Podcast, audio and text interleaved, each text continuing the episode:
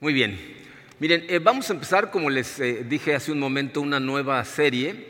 Eh, si, tienen su programa, la serie se titula Una visión para el 2021. miren, em, nosotros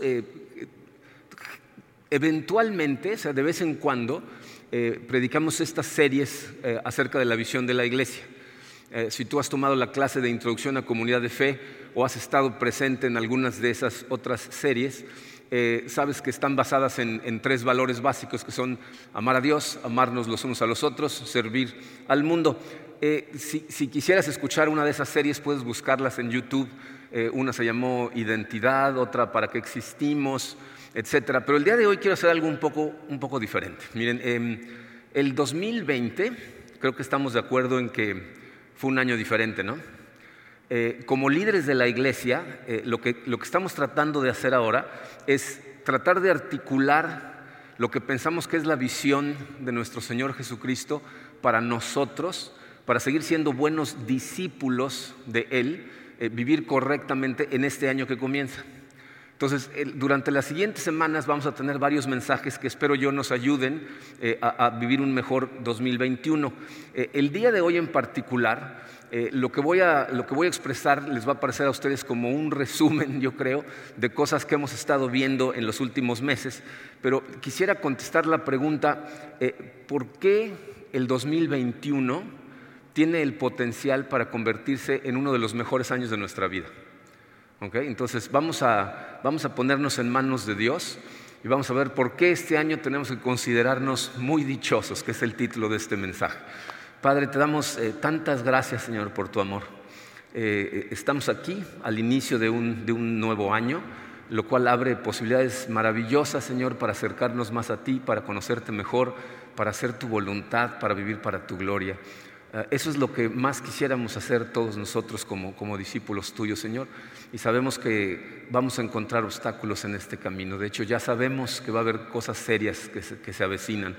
Y por eso, Señor, te pedimos que en, este, en este, día tu Santo Espíritu inunde nuestro corazón, eh, nos llenes con tu luz y nos ayudes a ver estas cosas bajo la luz que tú quieres que las veamos, Padre. Eh, mándanos en el camino correcto, manténnos ahí, gracias a tu Espíritu. Te lo pedimos, Padre, en el poderoso nombre de tu Hijo Jesucristo. Amén. Muy bien. El año 2020 va a pasar definitivamente a la historia como uno de los más difíciles que hemos enfrentado, por lo menos en nuestra generación. Eh, no necesito contártelo, lo, estamos viviendo todos. Eh, hemos experimentado eh, dolor y sufrimiento en todo sentido. ¿No? O sea, la pandemia, el problema con la economía, en nuestro caso, aparte aquí en Cancún, tormentas, huracanes seguidos, no sé cómo les esté yendo por allá en, Mérida en este momento, o en la Ciudad de México, donde mucha gente nos está viendo también, o desde donde nos estés viendo, eh, no sé cómo esté la cosa, pero lo que sí sé es que el nivel de dolor y sufrimiento eh, eh, fue sin precedente muy alto en este año que pasó. Pero miren, em, es importante hacer una distinción entre esos dos conceptos. Eh, hay una gran cantidad de pensadores que hacen una, división muy clara entre lo que es el dolor y el sufrimiento. Eh, eh, el dolor es acerca de lo que es, de lo que sucede. O sea, la pandemia nos causó dolor, ¿no? Las cosas que sucedieron en nuestra vida, dependiendo de las cosas que hayas perdido, te causaron dolor. El sufrimiento es el significado que tú le das a ese dolor. Como diría la filósofa cancunense, mi hermana mayor Alina, el dolor es inevitable, pero el sufrimiento es opcional. O sea, fíjense, eh, eh, eh, el, sufrimiento depende de la manera en que respondemos a lo que es. Entonces, fíjense, en base a esa definición, todos los animales experimentan dolor, pero el sufrimiento es único al ser humano. O sea, los seres humanos somos los únicos seres vivos que experimentamos sufrimiento. Para mucha gente el resultado del dolor eh, eh, se da en un trauma, o sea, una herida emocional profunda que, que, cargamos con nosotros permanentemente por el resto de nuestra vida y muchas veces cambia la manera en que vivimos la vida, la manera en que nos relacionamos con otras personas, la forma misma en la que vemos a otras personas o la que percibimos a Dios en nuestra vida. Pero curiosamente eso no le pasa a todos O sea, hay un pequeño grupo de personas, han estudiado los psicólogos, hubo un grupo de psicólogos a finales de los 90 que se dieron a la tarea de estudiar este fenómeno y, ellos acuñaron la frase crecimiento post-traumático, en donde se dieron cuenta que un pequeño grupo de personas, eh, en lugar de ser traumatizados de forma negativa, eh, como resultado del dolor profundo que experimentaron, crecieron, o sea, maduraron, su vida mejoró, de hecho, pero por causa del dolor, por causa de lo que los hubiera traumatizado. Entonces, fíjense, evidentemente eh, nosotros tenemos mucha oportunidad de crecimiento cuando enfrentamos dolor. Y en un año como el que viene, como el que acabamos de empezar, el 2021, eh, este año va a tener el potencial de una de dos. ¿no? O, ayudarte a, crecer más, a ser más maduro, acercarte más a Dios, a vivir mejor la vida, o, tiene la posibilidad de traumatizarte. ¿No? O sea, de, tener tu caminar cristiano, de, que te rindas y tires la toalla y ya, ya, no hagas las cosas, ¿no? Entonces, como esto depende mucho del el sentido que le damos y de las relaciones que tenemos, como ahorita vamos a estudiar, eh, eh, necesitamos analizar ciertas cosas. Fíjense, no, no tenemos idea cuánto va a, seguir durando esta situación que vivimos ahorita por culpa de la pandemia, los cubrebocas, eh, eh, el, tener que estar a distancia, el no poder abrazarnos, no poder visitar a gente a la que amamos, no sabemos cuánto va a durar.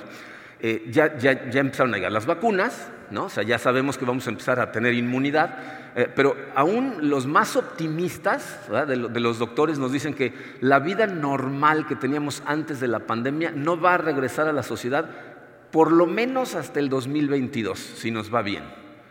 Entonces, dos cosas a ese respecto. Para empezar, eso es un estimado. Nadie sabe a ciencia cierta lo que va a pasar. Pero en segundo lugar, falta más de un año, ¿no? O sea, falta un montón de tiempo para esa normalidad. Entonces, vamos a estudiar en esta serie, ¿no? Eh, eh, si, si de hecho habrá una manera en que nosotros podamos vivir este año sin importar cómo lo tengamos que vivir, pero con más gozo, con mucha dicha. Y para encontrar la respuesta de si eso es posible, vamos a estudiar un pasaje que se encuentra en, eh, el libro del apóstol Santiago, en el capítulo 1. Eh, nada más quiero que recuerde una cosa muy importante.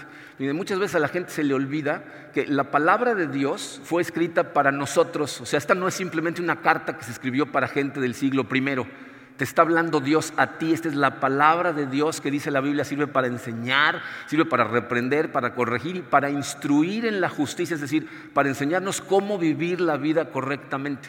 Entonces vamos a leer esto con esos ojos, ¿ok?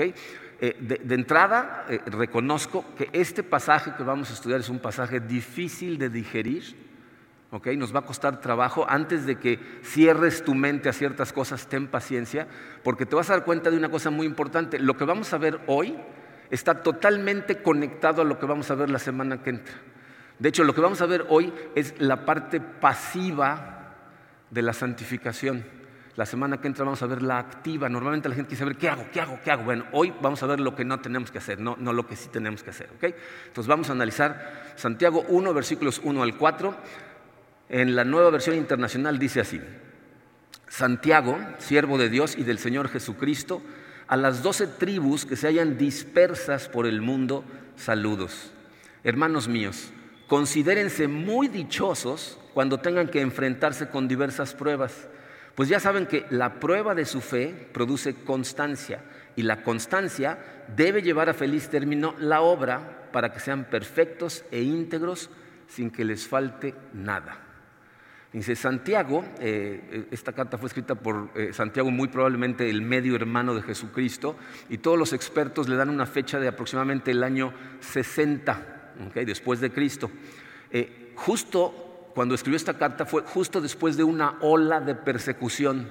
Estaban persiguiendo a los cristianos salvajemente por todos lados. Dice que está esparcida la iglesia y está esparcida no solo por Jerusalén, sino por todo el Mediterráneo. Llegó un momento en donde los seguidores de Cristo, especialmente en Jerusalén, enfrentaban o muerte, o prisión, o tenían que salir corriendo. Eh, la palabra dispersas es una palabra que significa, eh, bueno, en griego es diáspora, es una palabra que todavía utilizamos el día de hoy para, eh, denominar a los judíos que están dispersos por todo el mundo, Y es la misma palabra que utiliza Pablo en Hechos 8, en Hechos 8, eh, eh, versículo 1, fíjense lo que dice Pablo, dice, aquel mismo día comenzó una gran persecución contra la iglesia de Jerusalén todos menos los apóstoles, se dispersaron, ahí está la palabra otra vez, diáspora, se dispersaron por las regiones de Judea y Samaria. Es decir, la persecución a la iglesia cristiana en Jerusalén eh, llevó a, los seguidores de Cristo a lugares a donde deberían de haber ido voluntariamente, pero no lo hicieron. ¿Se acuerdan? Jesucristo dijo, vayan y hagan discípulos de todas las naciones. Los judíos estaban muy comoditos en Jerusalén y Dios dijo, bueno, ni modo, una persecución, ¿no? Entonces salieron todos corriendo para todos lados. Entonces, Santiago escribe esta carta porque ya no están físicamente juntos, ya la gente no se puede reunir, ¿no? y, además están eh, eh, eh, enfrentando, dice, diversas pruebas, o sea, diferentes niveles de pruebas. De hecho, vamos a ver más adelante cómo significa toda clase de pruebas y evidentemente esa iglesia que está separada, que está sufriendo, no lo está disfrutando en lo más mínimo. ¿Suena familiar? ¿Será que es relevante la Biblia todavía en nuestros días? ¿no? Entonces, fíjense, para entender muy bien lo que nos está diciendo Santiago, vamos a desmenuzar estos versículos del 2 al 4, este, línea por línea, y, vamos a ver las palabras clave. Fíjense, la primera línea dice, considérense muy dichosos. Considérense es una palabra muy interesante, en, en griego es hegestase, que significa contabilicen, cuenten todo como algo por qué alegrarse. Dice, contabilicen como gozo cuando enfrenten pruebas. La idea, para los contadores que están aquí presentes, es si tú haces un balance general de toda la información de tu vida y entonces divides todo lo que te ha pasado en la vida en dos columnas, en donde una es ganancias y la otra son pérdidas. Santiago lo que nos está diciendo es, si tu sistema de valores es igual al de Dios, es decir, si tú valoras las mismas cosas que Dios valora, entonces el balance final te vas a dar cuenta que todo lo que ha pasado en tu vida está en la columna de ganancias. Ninguna de las cosas que te han pasado están en la columna de pérdidas. Eh, yo no sé ustedes, pero mucha gente ha catalogado mucho de lo que pasó en el 2020 como qué? Como pérdida, ¿no? Eh, eh, eh, como les decía la semana pasada, hemos perdido tantas cosas, desde las más triviales hasta las más dolorosas, pero Santiago nos dice, todo eso debe ser puesto en la columna de ganancias. Ahora entiende, no dice en las cosas buenas, no, tiene que ver si son buenas o son malas, dice, para ti tiene que ser ganancia. Lo que Santiago nos está tratando de decir es que el dolor tiene la capacidad de darnos mucho más de lo que tiene capacidad para quitarnos. O sea, nos da muchas cosas el dolor. No, de hecho, eh, hay un poco de humor en el subcontexto de lo que está diciendo Santiago, porque lo que está diciendo es celebren, enfrentan pruebas, celebrenlo, inviten hagan una fiesta por Zoom, ¿no? inviten a sus amigos, considérate muy dichoso. Eh, y de hecho, fíjense, en el original dice, contabilicen todo como, algo de qué alegrarse. Es decir, esta no es una mezcla de algunas cosas son ganancia, otras son pérdida. Dice, no, no, no, no, todo lo que te pase tiene que ser considerado ganancia. ¿Cómo? Eh, paciencia, vamos a verlo, vamos a seguir viendo. Eh, luego sigue la palabra dichosos, considérense muy dichosos. La palabra dicha eh, es traducida normalmente en la Biblia como gozo, pero es muy diferente a la, a la felicidad que normalmente nuestra sociedad persigue. Nuestra sociedad normalmente persigue una felicidad, una alegría que proviene de circunstancias. Si las cosas están bien, entonces estoy muy contento. Si las cosas están mal, entonces estoy muy triste. Pero aquí del gozo que Santiago está hablando es del gozo que viene de Cristo. No, en Juan 15 Jesucristo dijo, estas cosas les he dicho para que mi gozo esté en ustedes y su gozo sea completo. Entonces, el gozo que tenemos nosotros, los seguidores de Cristo, es un gozo que viene de, Jesucristo. Y por lo tanto es un gozo que debería de, no sé, ¿no? ¿Alguna vez han sentido tanto gozo, tanta alegría, tanto, tanto gusto que te dan ganas de cantar, de gritar, de bailar? Bueno, a mí no me gusta bailar, pero este, si me gustara, eh, eh, eh, ¿les ha sucedido? Que, te has sentido así, que sientes que el gozo se quiere salir, ¿no? Bueno, ese es exactamente el gozo del que está hablando aquí, ¿no? La imagen es la copa a rebosar, ¿no? Eh, lo que decía el Salmo 23, has llenado mi copa a rebosar, o sea, se sale de mí el gozo, ¿ok? Eh, yo sé que, miren, estas cosas cuando las entendemos correctamente, empezamos a ver de dónde vienen. Eh, el, el, pastor Charlie Dates, un pastor de Chicago, en su sermón acerca de este pasaje dice, Dios tiene un gozo correspondiente para cada prueba que enfrentamos. Se tiene un gozo para nosotros con cada cosa que enfrentamos. Entonces, como, como este gozo que nosotros tenemos no nos lo dio el mundo, el, mundo no nos lo puede quitar. Como el gozo no viene de las circunstancias, las circunstancias no pueden llevarse tu gozo. Entonces Dios tiene un, gozo que sobrepasa nuestras pruebas. Y dice, eh, muy dichosos cuando, cuando tengan que enfrentarse con todo tipo de pruebas. O sea, noten muy bien que dice cuando, no dice si es que. No dice, si alguna vez por casualidad, no, dice, cuando vengan las pruebas, las pruebas van a venir. Jesucristo nos lo dijo muchas veces y necesitas recordarlo. las pruebas en la vida es la regla. La vida fácil y sencilla es la excepción a la regla. La regla para la vida de toda la gente, no nada más los cristianos, todos nosotros son pruebas. Y miren, yo sé que decirlo de esta manera suena muy duro, la regla es, la, la, dureza de la vida, pero aceptar que la vida es dura no solo es el camino a la madurez, es el camino al gozo. Es de la única manera que tú en algún momento realmente vas a poder gozar. ¿Ah? A, lo mejor han visto un libro eh, titulado El camino menos transitado de Scott Peck. En la primera página Scott Peck dice, cuando esperas que la vida sea fácil, la vida es muy difícil. Pero cuando esperas que la vida sea dura, se vuelve mucho más fácil. Y por eso podemos contar todos nosotros como ganancia, como un regalo de Dios que nos va a dar un gozo sin importar qué enfrentamos. Luego viene la palabra enfrentar, ¿no? Dice, cuando enfrenten diferentes pruebas. Esa palabra, enfrentarse, puede ser traducida como caer en o tropezarte con algo. La imagen mental que nos está transmitiendo Santiago es, tú vas por la vida caminando muy quitado de la pena y de repente, ¡pum!, te tropiezas con una prueba, con algo negativo, ¿no? Experimentas de repente algo que es difícil o que es malo, ¿no? Piensen en el 2020. Ninguno de nosotros estábamos planeando lidiar con un año como ese. ¿no? Nos tropezamos con él. Bueno, pues es de lo que está hablando, te tropiezas. Luego viene, dice, diversas pruebas. Miren, la palabra diversas literalmente significa multicolor. O sea, está diciendo, vas a enfrentar problemas de todos colores y sabores.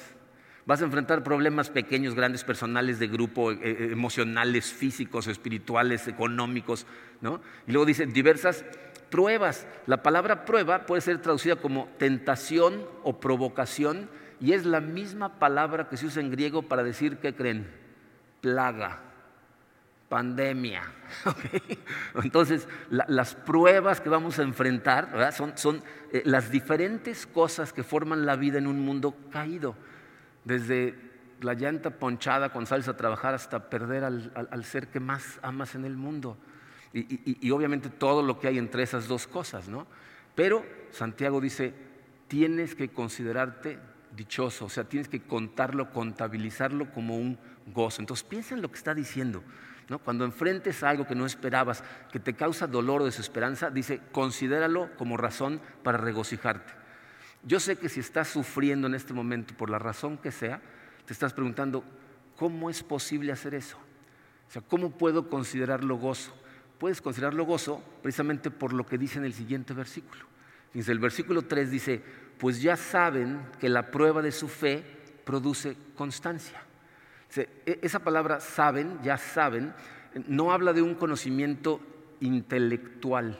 O sea, esto no es algo que aprendes en la universidad, es un conocimiento experimental. Lo que está diciendo es, tú sabes por experiencia personal que la prueba de tu fe produce constancia. Ahora, aquí fíjense, aunque en español usamos la misma palabra prueba que utilizamos hace un rato, Hace rato estábamos hablando de cosas negativas que enfrentamos de repente. Aquí prueba es una palabra diferente en griego que significa tratar de detectar qué tan confiable es algo examinándolo o poniéndolo a prueba, generalmente a través del uso. Entonces, no pienses en estas pruebas como pruebas de la escuela, en donde hay respuestas correctas y respuestas incorrectas. Más bien, fíjate, les voy a dar un ejemplo a ver si esto nos ayuda a entenderlo. Eh, hay un auto eh, muy famoso a la gente que le gustan mucho los coches, que es el Land Rover Defender. Es un coche que normalmente está relacionado con ser muy macho, porque es el coche que utiliza James Bond. Entonces, este, cuando hicieron la última película de James Bond, eh, Land Rover sacó un nuevo modelo de ese Defender. Cada vez que sacan uno de esos modelos, eh, los, dueños de la Land Rover hacen afirmaciones acerca de lo que el coche puede hacer, ¿no? a qué velocidad puede andar, cuál es la resistencia, etc. Y luego le dan el coche a un piloto y a un equipo de filmación y entonces se lo llevan a la jungla, se lo llevan al desierto y lo empujan hasta el límite. O sea, literalmente eh, eh, lo manejan por arena, lodo, ríos, tierra, montañas, lo, vuelcan a propósito, le dan de marometas. O sea, lo que quieren tratar de identificar es si tiene la capacidad de hacer lo que su creador dice que puede hacer, lo que su creador dice que puede resistir, o si es una exageración. ¿no? Bueno, la prueba de campo para un auto rudo es lo mismo que las pruebas de la vida para un discípulo de Jesucristo.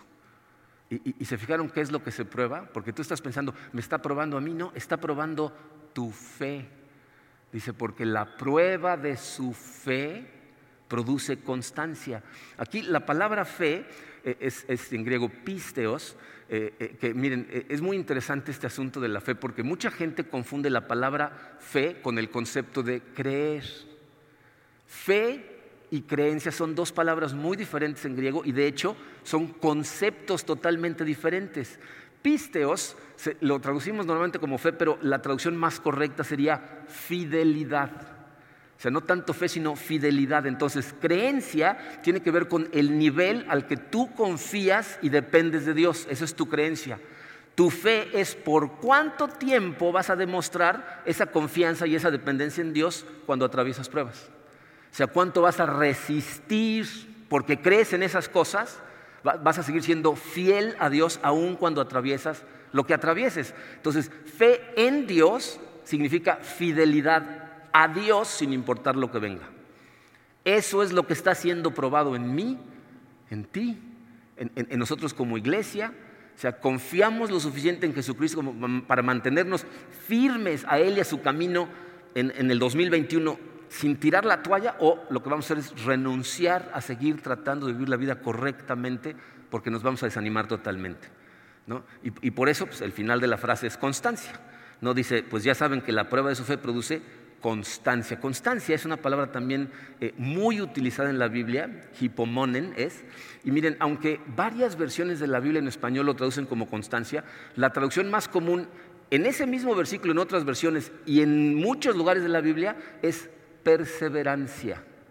O sea, lo que produce es perseverancia. De hecho, me pareció muy interesante que la versión Dios habla hoy, en vez de poner palabra, lo que hizo fue traducir el concepto y ellos dicen, y entonces produce soportar con fortaleza el sufrimiento, que es la definición de, perseverancia. Seguir adelante con fortaleza, aun cuando estás enfrentando tribulaciones, la capacidad de vivir correctamente y seguir amando ante las circunstancias negativas de la vida.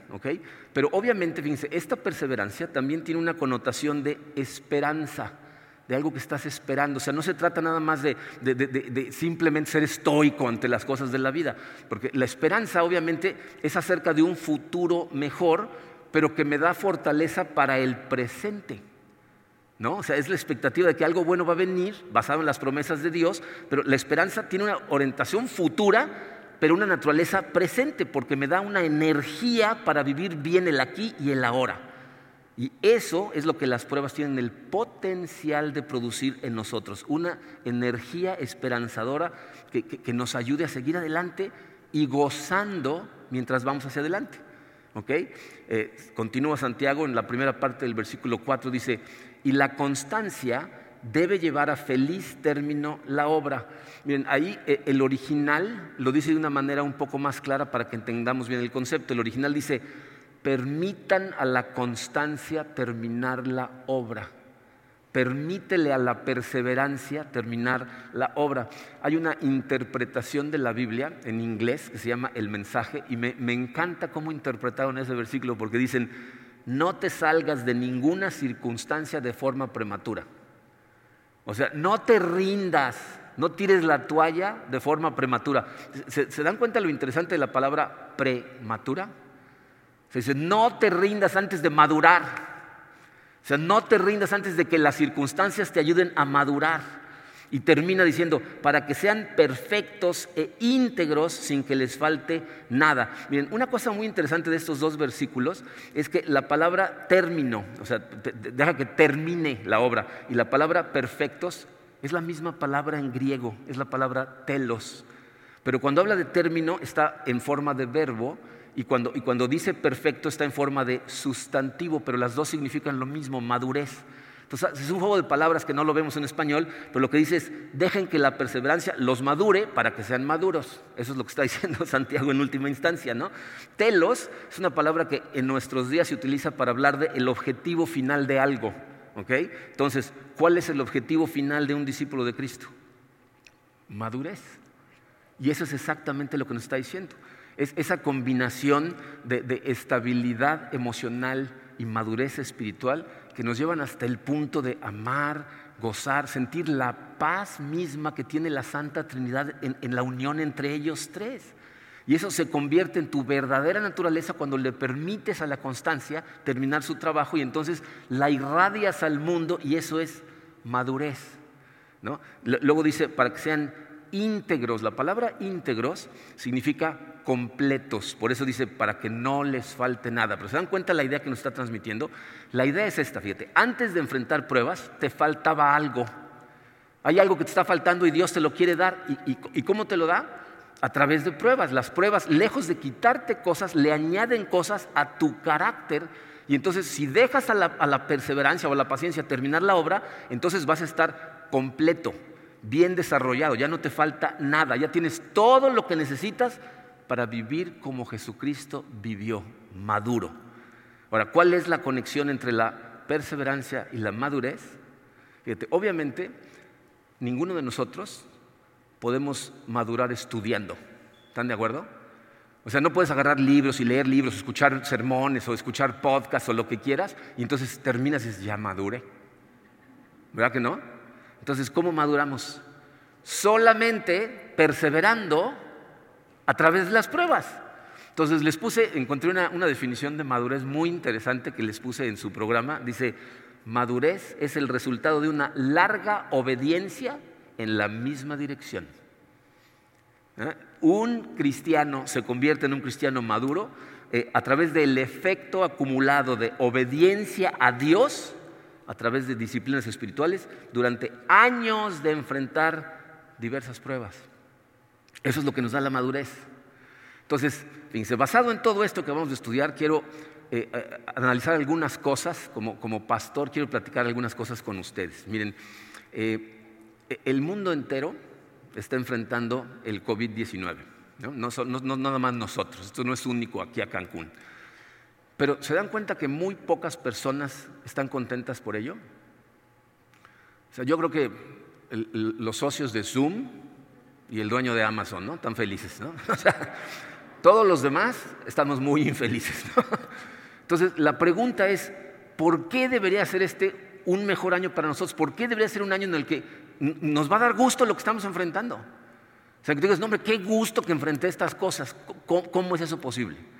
hay tres razones por las que debería de ser un año de gozo para ti y para mí. La primera, dice, porque como parte de la familia de Dios nos rige un sistema de valores diferente.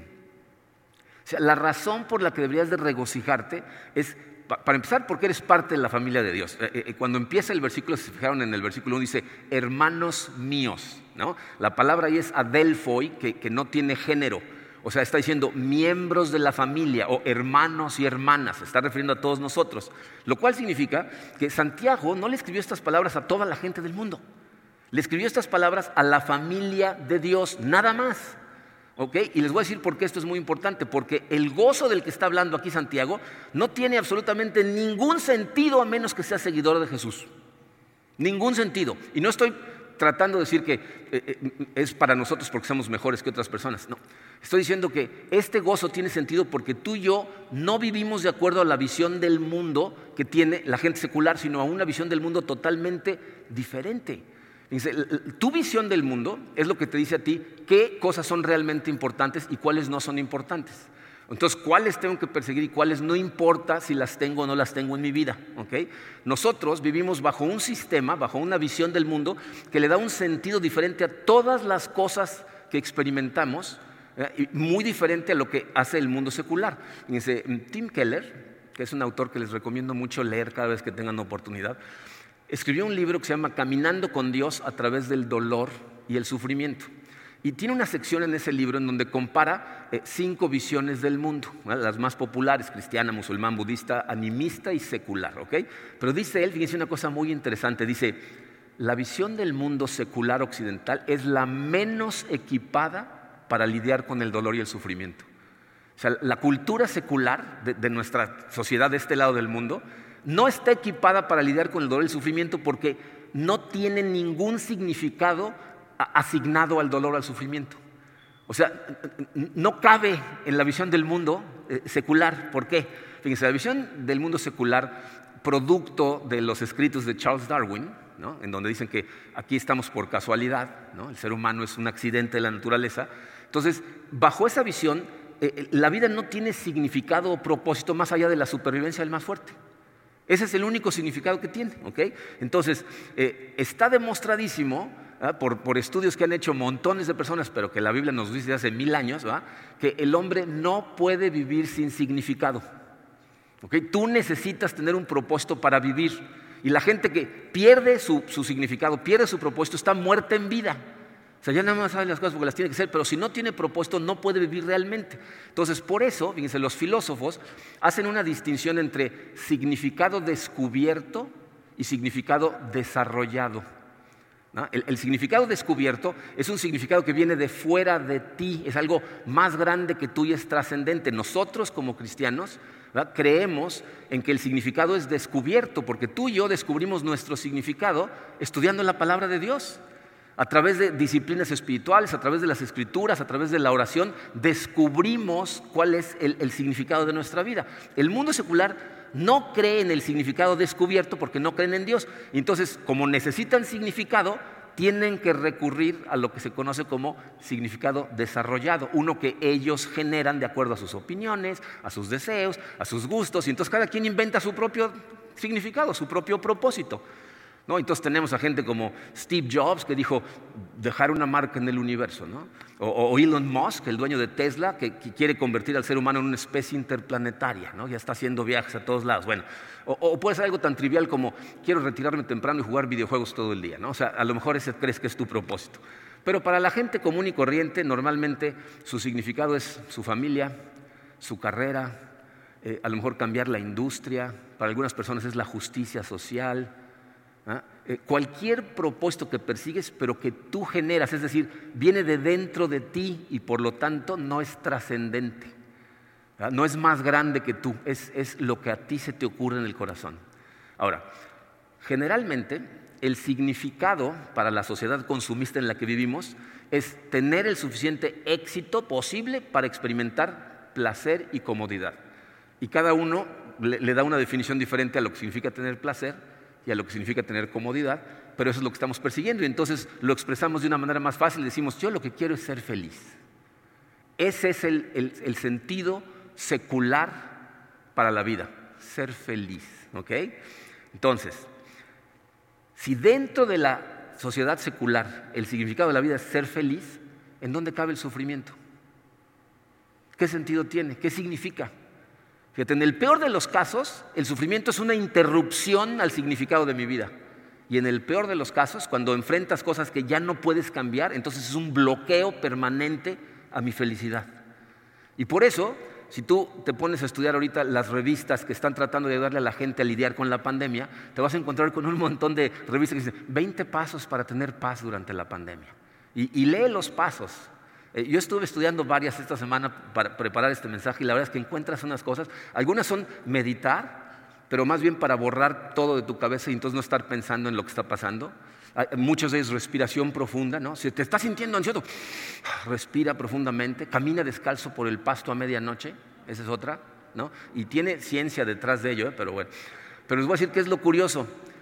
Ninguna de esas listas dice nada acerca de encontrar significado en medio de lo que estamos enfrentando o crecer o madurar mientras atravesamos estas cosas. Y peor aún, en ninguna encontré la importancia de la comunión, la comunidad profunda que tiene que fortalecerte mientras atravesamos esto. O sea, algunas dicen, junta con tus cuates, ¿no? Pero agarren la jarra, ¿no? O sea, es, es más bien anestesiarte, no conectar a nivel profundo, ¿ok? Otra vez, no estoy tratando de decir que nosotros somos mejores personas que ellos, sino que como cristianos nosotros tenemos una visión del mundo diferente y debemos valorar cosas diferentes.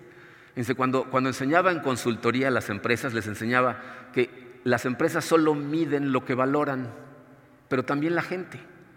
Nosotros nada más medimos lo que valoramos. Entonces, imagínate, si todo lo que mides durante el 2021 es placer,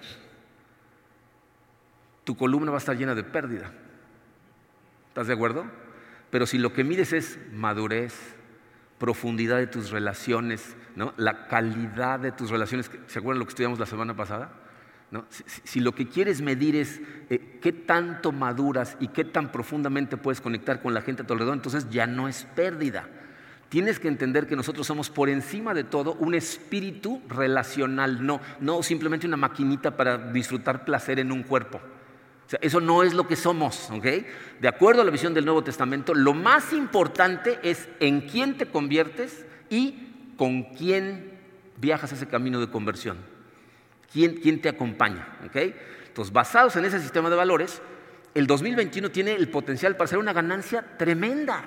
Si tú entiendes que gracias a ser miembro de la familia de Dios, deberías de valorar cosas diferentes, vas a valorar las cosas correctas que te van a traer mucho gozo y puede convertirse en uno de los mejores años de tu vida.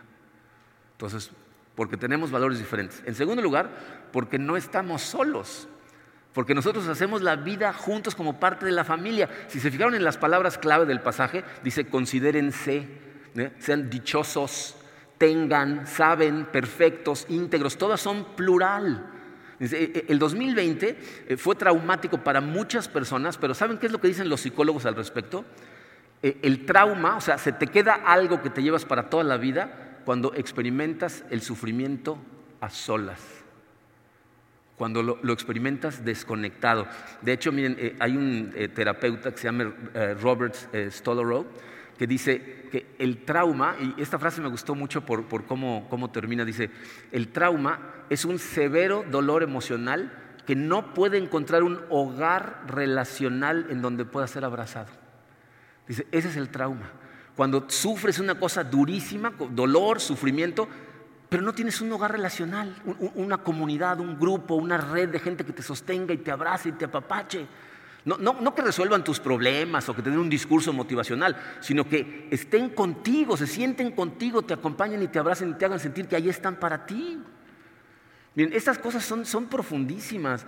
La verdad es que eh, eh, hicieron un estudio a gran escala eh, acerca de los sobrevivientes del trauma para saber por qué algunos son verdaderamente traumatizados por una situación y gente que enfrenta exactamente lo mismo, no nada más se recupera, viven con más gozo y felicidad por culpa de lo que les pasó. Y cuando hicieron ese estudio, fíjense, lo que se dieron cuenta es esto. El factor número uno en la recuperación es ¿Tenían familia o amigos con quien conversar para procesar el dolor o no? Se dice, la naturaleza del trauma no tiene nada que ver con el efecto que el trauma tiene en la persona. El factor número uno de recuperación y de gozo en la vida es tenían una red de apoyo. Nosotros nos tenemos. Eh, comunidad de fe puede ser una familia para ti que te dé ese apoyo y digo puede, porque aquí hay muchas personas que están conectadas, que están recibiendo ese apoyo, que se sienten fortalecidas, que se sienten llenas de gozo por lo que han vivido, y hay otros que están pasando lo mismo, pero no se sienten apoyados porque no se han conectado. Eso es opcional, eso es algo que tú haces o no haces. Entonces, tienes una familia en Cristo. La, pregunta es si, la, si te conectas, si la utilizas. ¿ok? Entonces, puede ser un mejor año, un año lleno de gozo por la familia que tienes a tu disposición. Y número tres, porque sabemos que Dios está trabajando en nosotros para darnos mucho más de lo que podamos perder.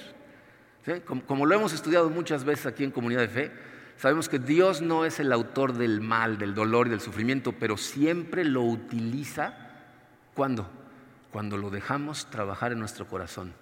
O sea, nosotros no preguntamos por qué, por qué el COVID, por qué la pandemia, por qué la economía, por qué el gobierno. No, encontramos respuesta, lo que preguntamos es, ¿para qué, Señor? ¿En, qué quieres trabajar en mí utilizando este dolor? Fíjense, e, es una cosa, e, e, yo creo que lo que lo hace tan complicado para muchos de nosotros es que el lenguaje que utiliza Santiago es pasivo, no activo. Fíjense, el versículo 4, la primera parte, otra vez dice, y la constancia debe llevar a feliz término la obra. Es un lenguaje pasivo, no activo. O sea, madurar no tiene tanto que ver con algo que tú haces, sino con dejar a Dios hacer algo en ti, principalmente mientras estás atravesando pruebas. ¿Ok? ¿Cuál es nuestra parte? No rendirnos no renunciar y seguir dejando a Dios trabajar en nuestro corazón, ¿ok? Por eso, no toda la gente madura con la edad. ¿Se han dado cuenta de eso? Todos tenemos ejemplos, ¿no? De gente que conocemos que eh, son más grandes que nosotros incluso y son muy inmaduros. Pero nadie madura sin envejecer. O sea, la madurez no es instantánea. Toma cierto tiempo. De hecho, estoy convencido que nadie madura sin experimentar dolor y sufrimiento. Nadie. Y uno de los mejores ejemplos para mí fue eh, cuando conocí a mi esposa, Karina. Karina, cuando nosotros nos conocimos, ella tenía 19 años, yo soy 7 años mayor que ella cuando la conocí. Y ella era increíblemente madura y yo era una de las personas más inmaduras que podías haber encontrado a los 26 años de edad. ¿Por qué? Porque mi vida había sido hasta ese momento relativamente muy fácil y la de ella había sido tremendamente difícil. Y entonces era una persona madura. Es cuando atravesamos por circunstancias duras que maduramos. Pero miren, eh, quise leerles eh, este pensamiento, es un pensamiento de Jean-Pierre de Cassat, es un, fue un sacerdote jesuita del siglo XVII, uno de los pensadores más profundos que hubo en ese siglo, eh, que, que, nos dice de forma muy clarita lo que es la madurez. Fíjense, dice, y va a pasar en la pantalla por si quieren leerlo, dice, ¿Cómo quisiera que todos los hombres supieran qué tan fácil sería para ellos llegar a un alto nivel de madurez? Todo lo que tienen que hacer es, fíjense las cosas que va a decir, practicar las cosas básicas del cristianismo. ¿Qué está diciendo ahí? Que leas tu Biblia con la intención de encontrar a Dios, que medites en ella, que estés en oración, que hagas todas las cosas de las que hablamos aquí, ¿no? O sea, practicar las cosas básicas del cristianismo y de su estado de vida. ¿Cuál es tu estado de vida? Pues si eres un muchacho que está en casa de sus papás estudiando, pues los compromisos de tu estado de vida son estudiar, obedecer a tus padres, hacer las cosas correctamente. Si eres un adulto soltero que vive afuera, entonces vivir correctamente, trabajar en ti antes de encontrar una pareja, eh, ser una persona productiva, encontrar un trabajo si estás casado, pues es ponerle atención a tu esposa, ¿no? Si tienes hijos chiquitos, pues es empezarles enseñando, si son adolescentes, hacer la vida con ellos. Si ya tienes el nido vacío, pues entonces es de estar en comunión con tu pareja, las, las cosas básicas de tu estado de vida. Y luego dice, y recibir con sumisión las cruces que pertenecen a ese estado de vida, ¿no? ¿Cuáles son las cruces? Pues cuando estás en tu casa, pues obedecer a tus papás y tener que estudiar y, sufrir las injusticias del, sistema educacional en el que estés metido, ¿no? Eh, si estás soltero, pues aguantar las tentaciones, la presión del mundo, ¿no? Si estás casado, entonces eh, eh, llevarte bien con tu mujer, ¿no? Con tu, esposo, ¿no? El, roce del día a día, ¿no? Si tienes hijos chiquitos, las desveladas. Esas son las cruces de tu estado de vida. Y luego dice, y someterse con fe y amor a los diseños de la providencia. ¿Qué está diciendo? Dice, tienes que aceptar aquello que no tienes el poder de cambiar. ¿No? O sea, tienes que aceptar la providencia. No podemos detener la pandemia, no podemos detener los problemas que derivan de ellos. Dice, tienes que someterte con fe, con fidelidad y amor a los diseños de la providencia. Y termina diciendo, y sufrir amorosamente. Dice, esa es la madurez sufrir amorosamente las cosas del momento en el que estamos en la vida que no podemos cambiar y que son nuestra responsabilidad. Y entonces maduramos. ¿Cómo funciona esto? Bueno, la semana que entra vamos a hablar de la parte activa, pero obviamente aquí lo, hemos platicado muchas veces, la gente es transformada a través de estudiar la verdad, aplicarla con disciplinas espirituales en comunión con otros seguidores de Cristo por el poder del Espíritu Santo. Depende mucho, como vamos a ver la semana que entra, eh, de, la cantidad de tiempo que le des a Dios en estudio y oración y de las circunstancias difíciles que vayas a enfrentar. Eh, ¿Cuál es el papel del dolor y el sufrimiento? En la formación espiritual, porque les decía hace un rato que en, la visión del mundo secular el dolor y el sufrimiento no tienen un papel, no, hay nada asignado para ellos, entonces son una simple interrupción. ¿Cuál es el papel del dolor y el sufrimiento en nuestra visión del mundo? ¿Sabes para qué sirve el dolor y el sufrimiento? Para liberarnos de las cosas en nuestra vida que sustituyen a Dios. Esas cosas que tú crees que necesitas para ser feliz son algo que nosotros llamamos ídolos. Y el dolor y el sufrimiento sirve no nada más para revelar tus ídolos, tiene la capacidad de despojarte de tus ídolos y de hacerte libre. Si somos honestos, si tu felicidad está atada a tu trabajo, a, tus ingresos, eh, al estado de una relación y te despojan de ello, o sea, si en eso tenías puesta toda tu esperanza, toda felicidad, todo tu gozo por venir y de repente te lo arrancan, es dolorosísimo. ¿Estás de acuerdo? Pero ese despojamiento tiene el potencial de liberarte porque son precisamente esas ataduras las que te detienen de vivir siempre en Dios y depender solamente de Él. el problema es que nosotros queremos ser libres, compasivos y felices, pero debido a nuestros ídolos tenemos miedo, nos aferramos a ellos, no queremos soltarlos y, entonces vivimos absortos en nosotros mismos, nada más nos preocupamos nosotros. Esa es la fuente de nuestros problemas y es la razón por la que Cristo vino a morir por ti, para liberarte de eso, para que puedas vivir para Dios. Entonces, si lo ves de esa manera, eh, no ha habido en nuestro tiempo como iglesia, los 18, casi 19 años que tenemos como iglesia, no ha habido un mejor tiempo o un tiempo con más potencial para que seamos liberados de nuestras ataduras que esta pandemia. Es uno de los mejores momentos que podemos aprovechar precisamente para eso.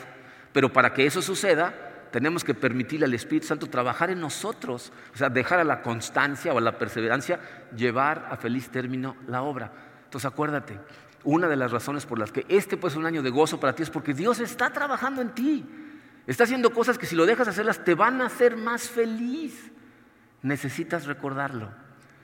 Miren, en más de una ocasión yo he tenido conversaciones con Dios en donde le he tenido que preguntar, Señor, ¿qué estás tratando de hacer en mi vida con estas circunstancias? Me senté a hablar con él cuando nos llevó a Houston y nos separó de la iglesia, de la familia a la que yo estaba aferradísimo. Cuando la primera vez que nos ofrecieron el, trabajo en Houston, Karim, dijimos, no, ¿no? Y, nos fuimos y no saben, fue literalmente como arrancarle un bebé a su mamá, ¿no?